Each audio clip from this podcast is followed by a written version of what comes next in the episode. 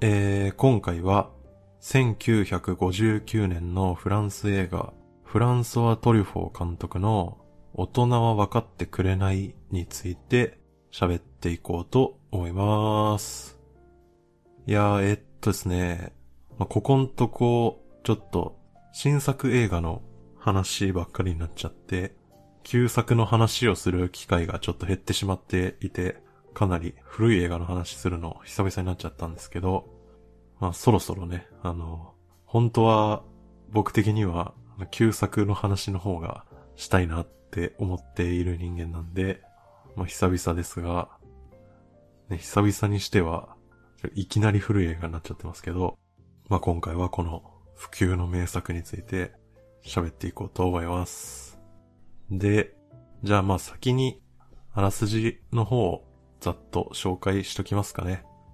じゃあちょっと今回あらすじは、あの、ワウワウのこの大人は分かってくれないの紹介ページにあるあらすじをちょっと引用させていただきます。えー、親子3人で狭いアパートに暮らすアントワーヌ少年は、両親が好きでなく、学校では担任教師から問題児として扱われている。やがて悪友ルネと共に学校をサボってみるが、街で偶然母親の浮気を目撃してしまう。それから彼は母親がもう死んだと嘘をつくようになったり、帰宅しなかったり、泥棒したりと、素行がますます不良化していき、というのが、まあ、以上、引用でした。で、まあ、まあまあ、そういう話っすね。で、まあ、先ほども言いましたが、これはもう、孫うことなき名作ですね。で、この大人は分かってくれないは、フランソワ・トリフォー監督の長編映画第一作目ですね。で、トリフォーの自伝的な作品って言われてますね。で、あとは、えー、まあ、いわゆるヌーベルバーグですね。ヌーベルバーグっていうのは、えー、1950年代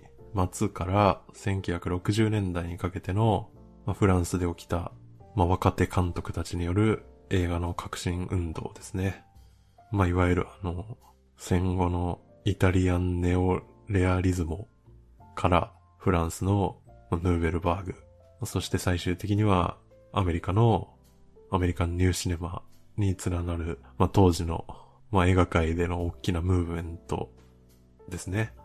で、そのヌーベルバーグの、まあ、先駆けでもあり、代表作って言われてますね。で、この1959年は、この大人を分かってくれないもそうだし、あとはあれですね、勝手に仕上がれとかも同年に公開されてたと思います。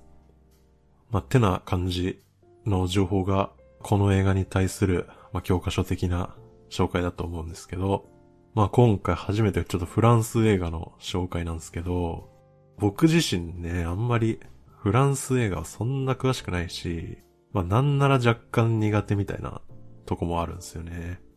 ね、なんか、まあ、ヨーロッパの映画は、まあすごくいいと思うんですけど、なんかね、あの、シネフィルみたいな人たちがいるじゃないですか。もう、その、そういうくくり方ほんと嫌ですよね。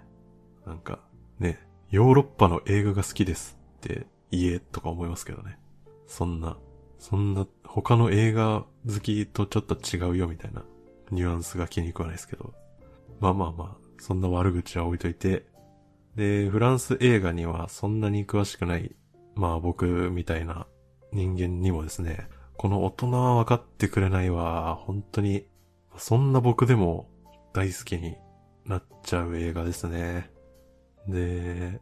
まあ、フランス映画とか、その、まあ、ヨーロッパの映画をあんまり見ない人が持ってるイメージとして、やっぱね、ヨーロッパの映画ってなんか、わかりにくいっていうか、なんか難しいイメージあるじゃないですか。あると思うんですけど、まあ、特に僕は、まあ、割とそういうイメージを持っちゃいがちなんですけど、この大人は分かってくれないは、結構テーマが、まあ分かりやすいですね。で、普遍的だし、まあリアルな話なんでね。だいたいこの映画のタイトルがね、大人は分かってくれないってもう、ストレートすぎるんでね。もう、映画見なくても、もうこのタイトル見た時点で、まあほんとそれなって思いますよね。で、こんなストレートなタイトルつけてくれたら、まあ、見る気にもなりますね。で、まあ日本語タイトル大人は分かってくれないなんですけど、まあこれ現代フランス語のタイトルは、フランス語はちょっと読めないんで、あの読み上げませんけど、まあ日本語に直訳すると、もう400回殴るみたいなね。400回の王だみたいな、そういうタイトルなんですけど、直訳すると意味わかんないですけど、これフランス語のなんかイディオムで、その騒動を巻き起こすとか、なんか大騒ぎするみたいな慣用句らしいですね。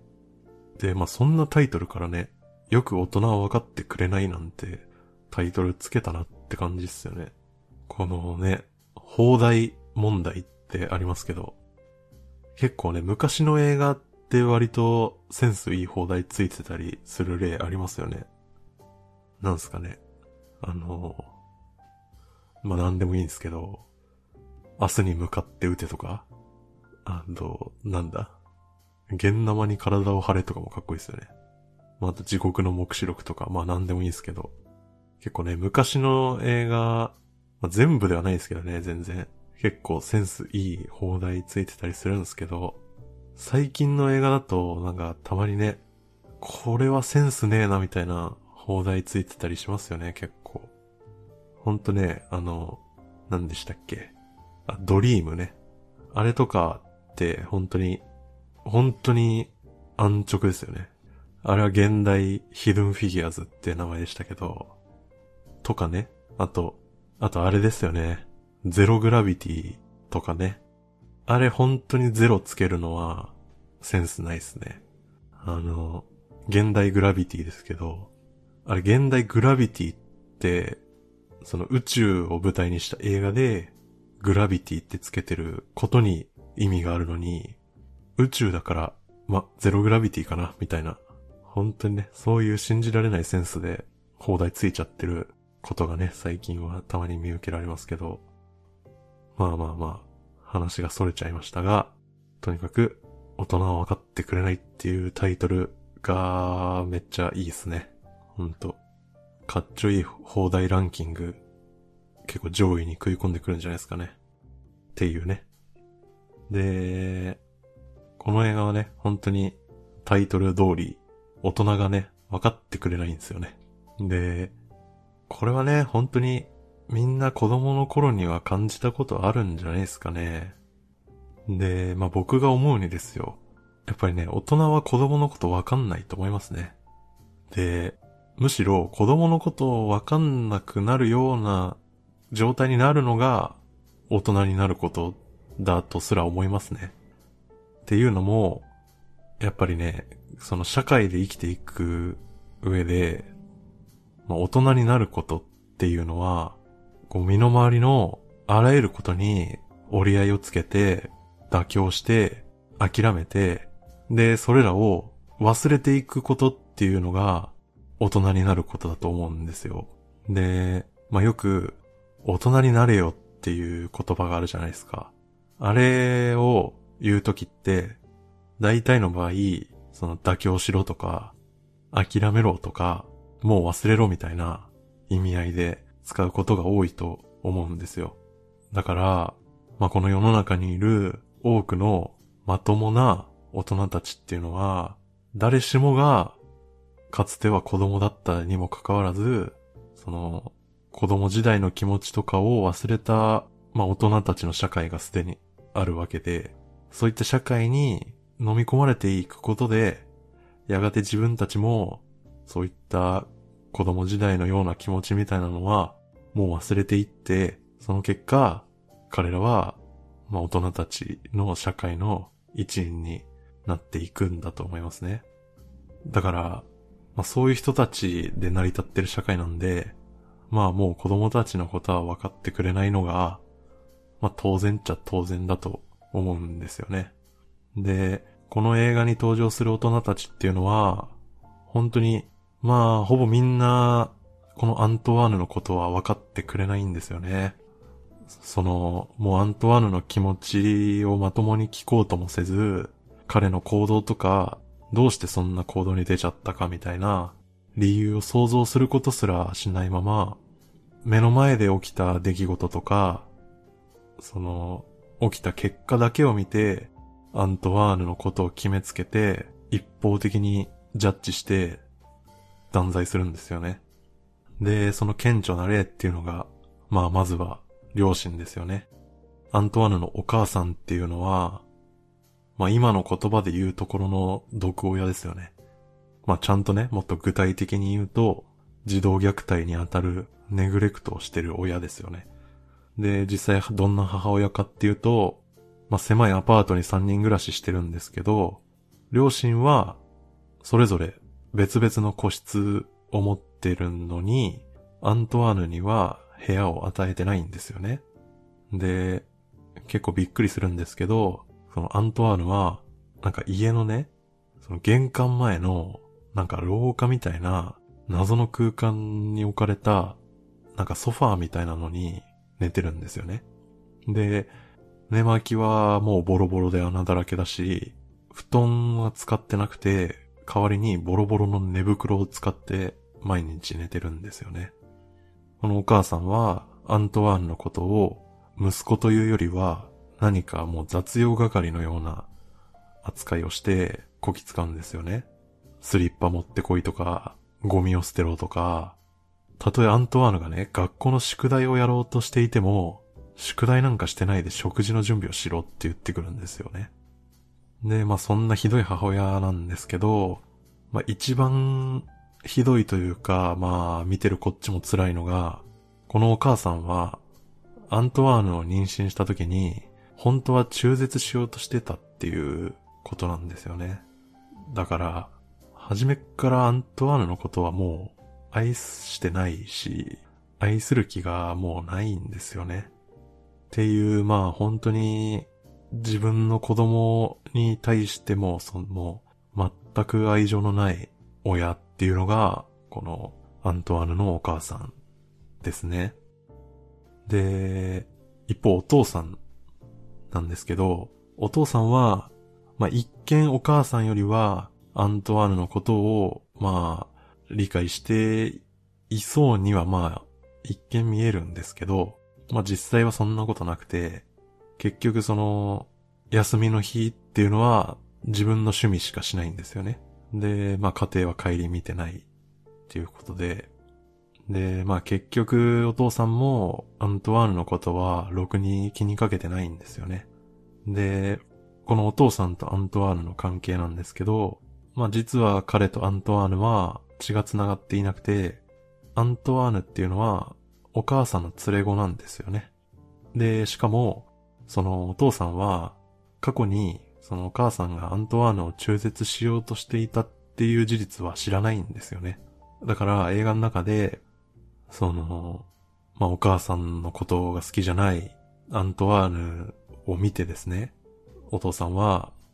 お母さんはお前に対して、まあ、きつく当たるけど、本当はお前のことを愛してるんだぞっていう本当に適当なことをアントワーヌに言うんですよね。で、この時、アントワーヌは思わず爆笑しちゃうんですよね。なんでそんな笑っちゃうかって、この映画の後半でわかるんですけど、アントワーヌっていうのは、お母さんが、その、自分を妊娠した時に中絶しようとしていたっていうのを知ってるんですよね。だから、もう初めからお母さんが自分のことを愛してないっていうのは、もうずっと知ってるんですよね。だから、まあ、このお父さんの適当な発言を受けて、まあ思わず笑っちゃうんですよね。で、この笑い声っていうのも、もうほんと乾ききってて、まあ聞いてて辛いですね。で、まあそんなひどい両親なんですけど、彼が通う学校の先生っていうのも、なかなか困った人なんですよね。で、この学校の先生は、とにかく決めつけますね。まあ、アントワーヌに限らず、その先生自身が、こいつは問題児だと決めつけた生徒に対しては、非常に辛く当たるんですよね。まあわかりやすいのが、先生が黒板に文字を書いてる時に、後ろで生徒が騒がしくなったら、その原因は全部、その下野くんっていうね、子がいるんですけど、お前だろって決めつけるんですよ。で、下野くんは、違いますって何度も言うんですけど、いや、お前だろってって、もう決めつけて、チョーク投げつけるんですよね。だし、で、アントワーヌに対しては、もうアントワーヌは嘘つきだって、初めから決めつけてるんですよね。そんな状態だし、この先生はね、あの、ひたすら罰を与えるんですよね。映画見てる限りだと、もうあの、教師として何かを教えるっていうことよりも、もうあの、罰ばっかり与えてるんですよ。もうそんな調子なんですよね。で、これについて本当に印象的なのは、エッセイの宿題を出すくだりがあるんですけど、その宿題の内容っていうのは、まあ過去に自分が経験したことを、まあ、自分の言葉で、こうエッセイとして何か書き上げろっていうものだったんですよね。まあそれに対して、アントワーヌは、その時自分が好きだった、そのバルザックの、その詩っていうのを、そのまんま書いちゃうんですよね。で、まあ後日それを読んだ先生が、このアントワーヌのエッセイは、バルザックの盗作だって言って非難するんですよ。ただこの時、アントワーヌっていうのは、まあバルザックの詩をそのまま書いてしまったのは事実なんですけど、これはね、カンニングして書いたわけじゃなくて、全部暗記して書いたものなんですよ。で、本来であれば、その、バルザックの詩を自分のエッセイとして書いてしまったことはダメなんですけど、でも、バルザックの詩をすべて暗唱してたっていう事実は、教師としてやっぱ評価すべきですよね。だって、国語の授業では、ひたすら詩の暗唱させてるんですよ。なのに、エッセイで暗唱した詩を書いたら、これは不正だ、盗作だって言って、怒っちゃうんですよね。だから本当に決めつけるし、想像しないんですよね。で、そんな先生は、アントワーヌのことを最終的に定額処分にしちゃうんですよね。その後、まあ親友のルネ君がですね、アントワーヌはカンニングしてませんよって言うんですよね。盗作ではないですって擁護するんですけど、それに対して先生は、そんな生意気な口聞いてると、お前も退学処分にするぞと言って、結局、その教師という権力を振りかざして、彼を黙らせようとするんですよ。で、それに対してルネ君は、まあ退学処分にしてもいいですけど、それは不正ですよって言うんですよね。で、もう反論ができなくなった先生は、何が不正だ？私は教師だぞって言って、強引にルネ君も定額処分にしちゃうんですよね。まあこんな感じで、子供のことを分かってない大人たちがいっぱい出てくるんですけど、まあ実際社会ってそういうもんだと思うんですよね。本当に世の中って理不尽だし、嘘や欺瞞に満ち溢れてるし、大体の人はやっぱり自分のことしか頭になくて、自分さえ嫌な思いをしてなければどうでもいいと思っているし、他人に対しては権威とか権力を振りかざして、常に相手より自分のが上だっていうのを示そうと必死なんですよね。で、こういう大人たちによって成り立ってるのが、やっぱ社会だと思うんですよね。だから、まあ、僕が思うに、やっぱりね、いつの時代だって、まあ、世の中っていうのは、クソだし、間違ってるっていうことですよ。でね、この、映画とか、まあ、小説でも何でもいいんですけど、何かその物語において、その、学校とか、あと刑務所とかね、また精神病院とかでもいいんですけど、まあそういう何か人を閉じ込めるような施設が舞台になった時って、そういう施設自体が、その社会を表してるっていうことが、まあ、常ですよね。で、まあ実際、大抵の人は学校を通ったことはあると思うんですけど、まあ実際そうですよね。学校だって一つの社会ですよね。なので、まあ、まあその社会っっていう言葉の捉え方って、まあ本当に無数にあるし、まあそれこそね、もう社会学っていう言葉もあるぐらいで、まあ、本当難しい言葉なんですけど、まあ捉え方の一つとしてね、その、社会っていうのは、人々をその中に閉じ込めて、まあ法律とか、拘束とか、あとは常識ってやつですね。まあそういう様々な規範とかルールで人々を縛って、で、主に大人たちのその権力によるまあ外的な圧力によって秩序を保とうとする。そういうものだっていうふうに、まあ、言えると思うんですよね。で、まあその、社会人って言葉がありますよね。まあ、この言葉って、その、主に学生っていうものと区別して、まあ大人のことを呼ぶために使いますよね。でも、まあ、まあ、さっきも言いましたけど、まあ学校だってそうだし、まああとは家庭とかね、それだって一つの社会じゃないですか。だから、その、学校を卒業して、まあ仕事をする、働くっていうことを、まあ社会に出るっていう表現使いますけど、学校を卒業して初めて社会に出るっていうことじゃなくて、子供も初めからすでに何かの社会の中にいるんですよね。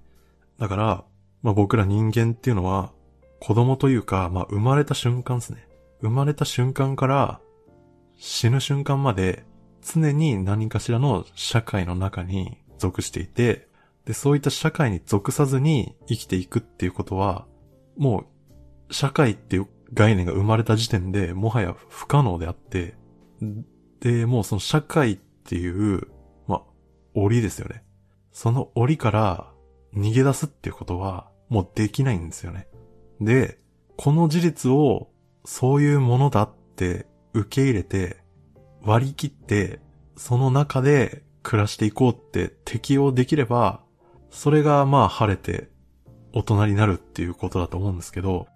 子供は、まあ、そういったこともまだ自覚していなかったりして、その、すでにそういった檻の中に閉じ込められているにもかかわらず、まだそうやって大人のように、そういうものだって割り切れてるわけじゃないので、まだ適用ができてないんですよね。で、ちっちゃい頃だったら、まだその自我っていうものが目覚めきってないんで、特によくわからず、まあその場に流されてというか、周りの大人に言われるがまま暮らしていけばまあなんとかなるんですけど、まあ成長するに従って、徐々にこう自我が芽生えるじゃないですか。で、その時、まあ、主にその身近な社会である親とか教師とか、そういった大人たちの言動、言葉とか行動ですね。そういったものに疑問を持ち始めて、で、それらに対して一部の子供たちは、まあ反抗心を持ったり、あとは逃げ出そうとするわけですね。で、それらに対して社会っていうのは、そういった子供たちを反抗期とか、まあ問題児とか、不良っていうラベリングをして、まあ時には暴力を用いながら、圧力で押さえつけて秩序化を図るわけですね。で、この映画のアントワーヌの場合なんですけど、アントワーヌの場合は、その親友のルネに、まあ、そそのかされた結果、学校をサボっちゃうんですよね。で、その学校をサボったことをきっかけに、アントワーヌは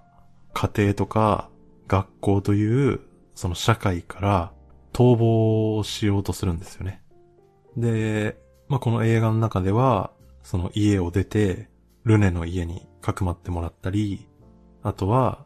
その教師の指示を無視して、学校を逃げ出したことで、まあ、定額になったりですね。っていう形で、まあ、一時的にはその社会から逃げられたと思っていたんですけど、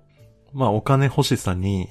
あの、父親の勤める会社からタイプライターを盗んじゃうんですね。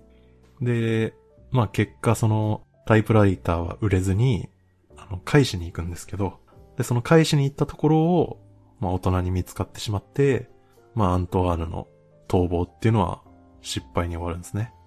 で、まあ基本的にアントワーヌっていうのは社会から逃げようとするんですけど、一応この時、わざわざ父親の勤める会社からタイプライターを盗んだっていうこととか、あとはその、最初に学校をサボった時に、先生に対して言った理由として、母親が死にましたって言ったっていうのは、まあその社会から逃げ出したいっていう気持ちもありつつ、その中に両親への反発心っていうのも、まああったことの表れだと思いますね。で、まあそのタイプライターの窃盗がバレまして、で、アントワーヌは父親の手によって警察に突き出されちゃうんですね。で、その結果、もう文字通り、檻ですよね。檻に閉じ込められて、そのまま少年鑑別所っていうところに送られて、今度はそこに閉じ込められるんですよね。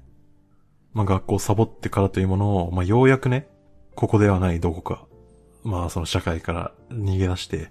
新たな場所でやっていけるって思ったのに、結局逆戻りどころか、まあその少年鑑別所で、まあ両親と縁を切られ、で、何より親友と離れ離れになっちゃったんですよね。なので、アントワーヌは、その少年鑑別所に閉じ込められるっていうことからも逃げ出そうとするんですよね。で、最終的に少年鑑別所からも脱走しますね。で、この少年鑑別所からの脱走っていうのが、この映画の一番の名シーンであるラストシーンにつながるわけですね。で、この映画のラストシーンなんですけど、少年鑑別所を脱走したアントワーヌは、ひたすら走り続けるんですね。で、ここが非常に長いショットで、アントワーヌ走っているところを、こうカメラがずっと追いかけていくんですけど、その、まあ、逃走の末、海にたどり着くんですよね。で、海にたどり着いた彼は、まあ、そのまま波打ち際まで走っていって、で、そのまま海に入りますね。で、まあ、入るって言っても、足元が水に浸かるぐらいの浅瀬なんですけど、そこまで走って、ついに走る道がなくなるんですよね。で、水の中に入ってしまって、で、この時、その、彼が砂浜を走って、こう、今まで走ってきた足跡が波によって書き消されますね。そのまま彼は走る場所がなくなって、まあ、水の中を今度は横にゆっくり歩きながら、こちらを振り返って、そのアントワーヌと我々観客の目があったところで映像がストップモーションになって、この映画は終わります。で、この終わり方っていうのが、まあ、すごくいいんですよね。このラストシーンは、まあ、いわゆるオープンエンディングってやつですね。その、アントワーヌの、まあ、その後であったり、この時のアントワーヌの心情とかっていうのは、観客一人一人によって、まあ様々な解釈が可能なエンディングっていうことですね。まあ実際、まあいろんなこの映画見た人とか、まああとは批評家とかが、まあいろんな解釈をして、このラストシーンを説明してますね。例えばってことで、まあちょっといろんな捉え方を紹介していきたいと思うんですけど、まずこの、海っていう終着地点なんですけど、彼が、その、目の前の社会から逃げ続けた結果、海にたどり着いちゃうんですよね。この海っていうのは、彼にはもう、これ以上逃げ続ける道がなくて、ここでもう行き止まりなんだっていう、もう逃げられないっていう意味で捉えることができますよね。まあ一方で、その、まあ行き止まりではあるんですけど、このアントワナがつく海っていうのも、まあ水平線が見えるような開けた海なんですよね。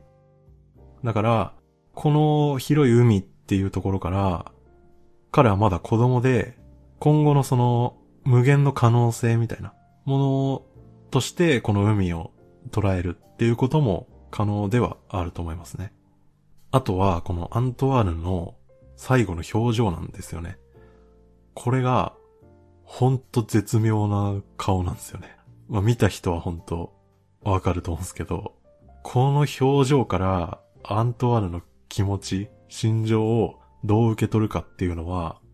本当に色々できると思いますね。その、まあ、決意だと思ってもいいし、あとは希望とも取れると思うし、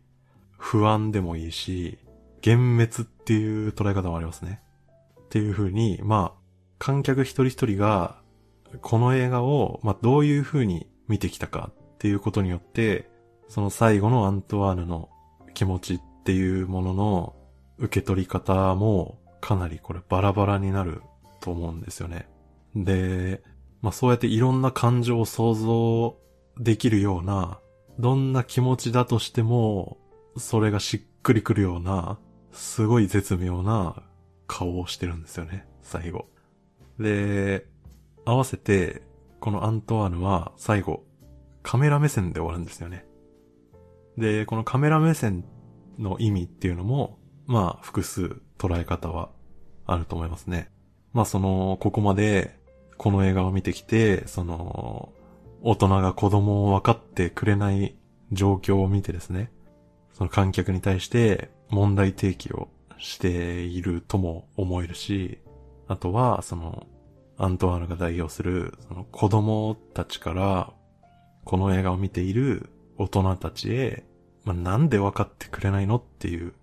そういう問いかけ？質問みたいな。そういう捉え方もできると思うんで、カメラ目線っていうのも、受け取り方は様々だと思いますね。で、最後に、このラストシーンは、ストップモーションで終わるんですよ。で、公開当時なんかは、このストップモーションになってる意味っていうのは、死であるっていう捉え方が多かったみたいですね。で、まあその死と言っても、単にまあ自殺みたいな物理的に死ぬことなのか、あとは人間性の死みたいなものとしての死か、まあ、そ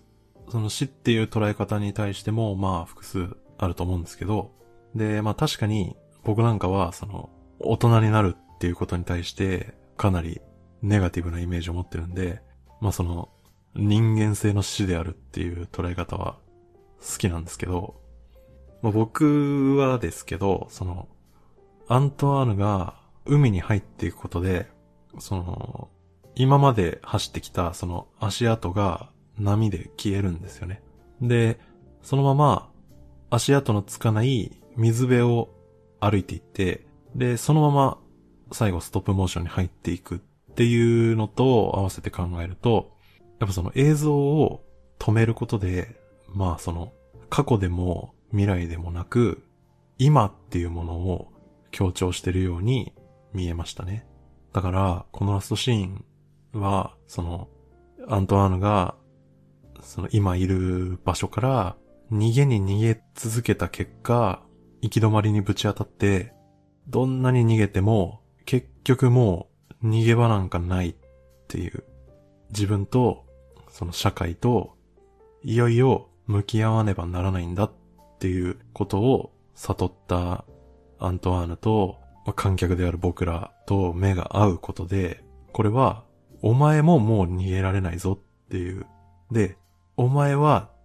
どうするんだっていう風に言われてるように感じられるし、それはこれからその今後どうするかっていうことじゃなくて、今だぞっていう、今どうするんだっていう風に問い詰められているような気がしますね。で、本当にこの映画っていうのは、まあ、ヌーベルバーグの代表作って言われるだけあって、まあ、その世の中のリアルっていうのが詰まってると思いますね。で、まあ、やっぱ一番は、この大人の分かってなさですよね。で、まあ、分かってない大人がこの映画にはたくさん登場するんですけど、こういう大人たちって、今でも、まあ、それこそフランスだけじゃなくて、日本にも、まあ、たくさんいますよね。で、僕なんかは、まあ、幸いにもアントワーヌのような、まあそれはトリフォーがそうだったっていうことなんですけど、ああいう家庭ではなかったんですけど、でもまあ、子供に関する社会問題として、その、育児放棄みたいなものっていうのは、まあ定番中の定番ですよね、今でも。で、劇中の、その学校の先生みたいに、まあその自分の先入観で生徒のことを決めつけて、生徒たちの目にもわかるようなレベルでエコひいきをするような教師っていうのは、これは僕は実際に経験ありますね。小学校の時の、小学3年生の時の担任の先生が、そういう人でしたね。もう、本当にね、あの、僕は問題児として扱われた側の生徒だったですね。まあ本当に教員免許っていうものは持ってても、教育に携わる資格はねえだろみたいな教育者っていうのは、やっぱ、いつの時代、どの国にもいるんですね。で、もう一個、まあ、この映画のリアルとして、まあ、紹介せざるを得ないのは、あの、アントワーヌと少年鑑別所の女医とのインタビューのシーンですね。で、まあこれは本当に有名な話なんで、まあ今更ね、ドヤ顔で紹介することじゃないんですけど、あのー、このシーンは、実際は、フランソワ・トリュフォー自身がカメラの手前にいて、トリュフォーがアントワーヌ役をやっているジャンピエール・レオ君に対して質問した映像っていうのを、その後からトリュフォーの声を消して、女医の声を吹き込んで作ったっていうのが、あの、インタビューのシーンですね。で、このインタビューのシーンにおいて、ジャンピエール・レオ君がする回答っていうのは、脚本がなかったっていう話ですね。と言っても、そのジャンピエール・レオ君は、一応そのアントワーヌとして、あの、女医の質問に答えてるっていう体なので、まあ、どういった内容を回答してほしいかとか、そのどういうね、内容がこの映画において望まれてるかっていうのは、トリフォーからの指示があったようなんですけど、でもその、あのシーンで、そういった期待された内容をどういう言葉で言ったかとか、その言葉遣いとか、表情とか、あの、間合いっていうものは、ジャンピエール・レオ君の全部アドリブによるものなんですよね。だから、その彼の受け答えっていうのが、本当にリアルなんですよね。だからここに関しては、ちょっと、アントワーヌ感が薄いんですよね。あの、ジャンピエール・レオ感がかなりすごくて。で、まあ、このシーンは本当にいいことを言うんですよね、ジャンピエール・レオ君は。まあ、その中でも、まあ、とても印象に残るのは、嘘をつくことはありますかって聞かれて、時々つきますって答えるんですよね。で、それはなぜかっていうと、だって本当のことを言っても信じてもらえないからって言うんですよね。ここのなんか、切実さですよね。やっぱり。本当にね、大人は分かってくんねえよなって思いますよね。で、最後にもう一個この映画に関して大事な話があって、この映画の序盤で、あの、学校の先生が全然自分のことをこうみんな聞いてくれなくて騒いでる生徒たちに腹を立てて、もうお前らは勉強もできなければ先生の言うことも聞かない反抗的な態度で、もうそんなんじゃ10年後のフランスが思いやられるなって呆れるシーンがあるんですよね。で、あの、この映画はまあ1959年公開なんですけど、その、まあ10年ではなくて9年後だったんですけど、1968年にフランスで5月革命っていうのが起こるんですよね。で、5月革命っていうのは、当時のドゴール政権ですね。で、ドゴール政権の教育政策に不満を爆発させたパリの学生たちが主導となって起きた運動で、まあその学生運動が、その労働者たちの、まあいわゆるゼネストですね。そのゼネラルストライキと合わさって、最終的にはドゴール政権を退陣に追い込んだっていう反体制運動ですね。なので、この映画の中で子供のことを分かってあげられない大人が見下していた子供たちっていうのが、その9年後にですね、彼らは自分たちで考えて、団結して、社会に変革をもたらしたわけです。で、まあ、最後に、あの、まあ、ここまで本当にあの、大人っていうものをね、ボロクソに言ってきちゃったんで、まあ、最後にフォローしておきたいんですけど、あの、同じフランソワ・トリュフォー監督作品で、1976年のトリュフォーの思春期っていう映画がありますね。で、まあ、ちょっとこれからこの映画のネタバレをしちゃうので、あの、ご注意くださいね。で、この映画っていうのが、この映画も僕超好きなんですけど、この映画は、大人は分かってくれないに対する、そのトリフォーのちょっとセルフアンサー的な部分があると思います。で、この映画は、まあ、その主人公が一人ってわけじゃなくて、何人かの子供たちが主要人物として、その群像劇的に描かれているんですけど、その子供たちが通う学校の担任の先生っていうのが登場するんですね。で、このトリフォの思春期に出てくるその担任の先生は、この大人は分かってくれないの先生と違って、一応ある程度その子供たちの気持ちとか、子供たちが抱える苦しみっていうのをある程度理解してくれてる大人として登場します。この映画のクライマックスっていうのは、その先生が生徒たちに対して感動的なスピーチをするシーンなんですよ。で、このスピーチがすごく、まあ良くてですね、あの、まあちょっと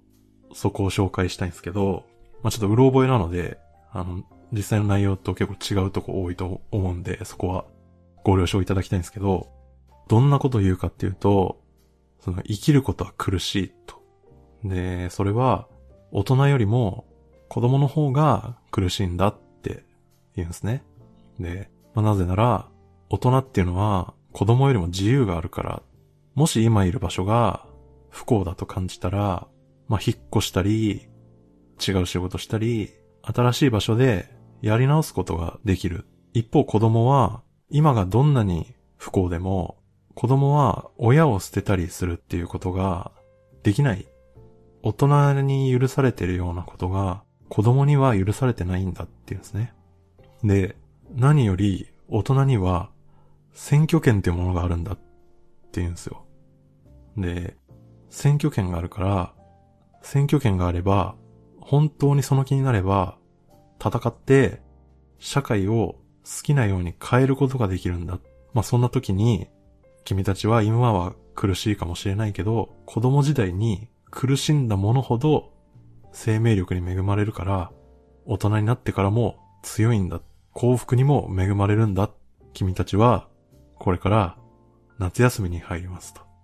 そこでいろんな人たちと出会って、様々な体験をするでしょうと。で、来年からは学校も男女共学になりますと。で、ゆくゆくは将来は君たちも結婚して子供を作って今度は君たちが親になる時が来るんだと。で、子供ができたらとにかく子供たちのことを愛するんだと。親が子供を愛せばきっと子供たちも親のことを愛してくれるんだと。人っていうのは愛がなければ生きていけない。人生とは愛し愛されることなんだっていう話を先生がするんですよ。で、実際のスピーチはもっと、まあいい感じに熱弁してくれてるんで、まあほんとこの映画を見たことない人は、まあぜひ見てほしいんですけど、やっぱりこのスピーチで印象的なのは、選挙権の話をするとこだと思います。その大人っていう存在が子供っていう存在に対して最も優越している点、その大人が手にしている最も大きな自由っていうのは選挙権、まあ、つまりその参政権ですね。参政権なんだって言うんですよ。まあ、実際その民主主義国家においてその最も強い権力、まあ、主権ですね。で、主権を持ってるのは国民なので、その主権を行使して政治に参加する権利を手にすることが、その、社会において最も大きな自由につながるっていうのは、まあ、民主主義国家においては、まあ、非常に真っ当な話ですよね。だから、我々大人は、その参政権っていう最も大きな自由を持ってるんだから、この権利を使って、ちゃんとね、みんなが、人々が愛し愛される社会にしていけよっていうことじゃないですかね。というところで、ちなみにね、あの、ちなみに、これは本当あくまで参考までにね、2021年10月31日に日本で行われた衆議院選挙の投票率を言っておくと、55.93%ですね。はい。まあ、本当に大人は分かってくれないという映画は、まあ作られてからもう60年以上経ってますけど、本当に普及の名作っていうのは、いつ見ても古びないですね。本当に今見ても、いろんなことを感じさせてくれる映画だと思います。こんなとこっすかね。ということで、また次回、さよなら。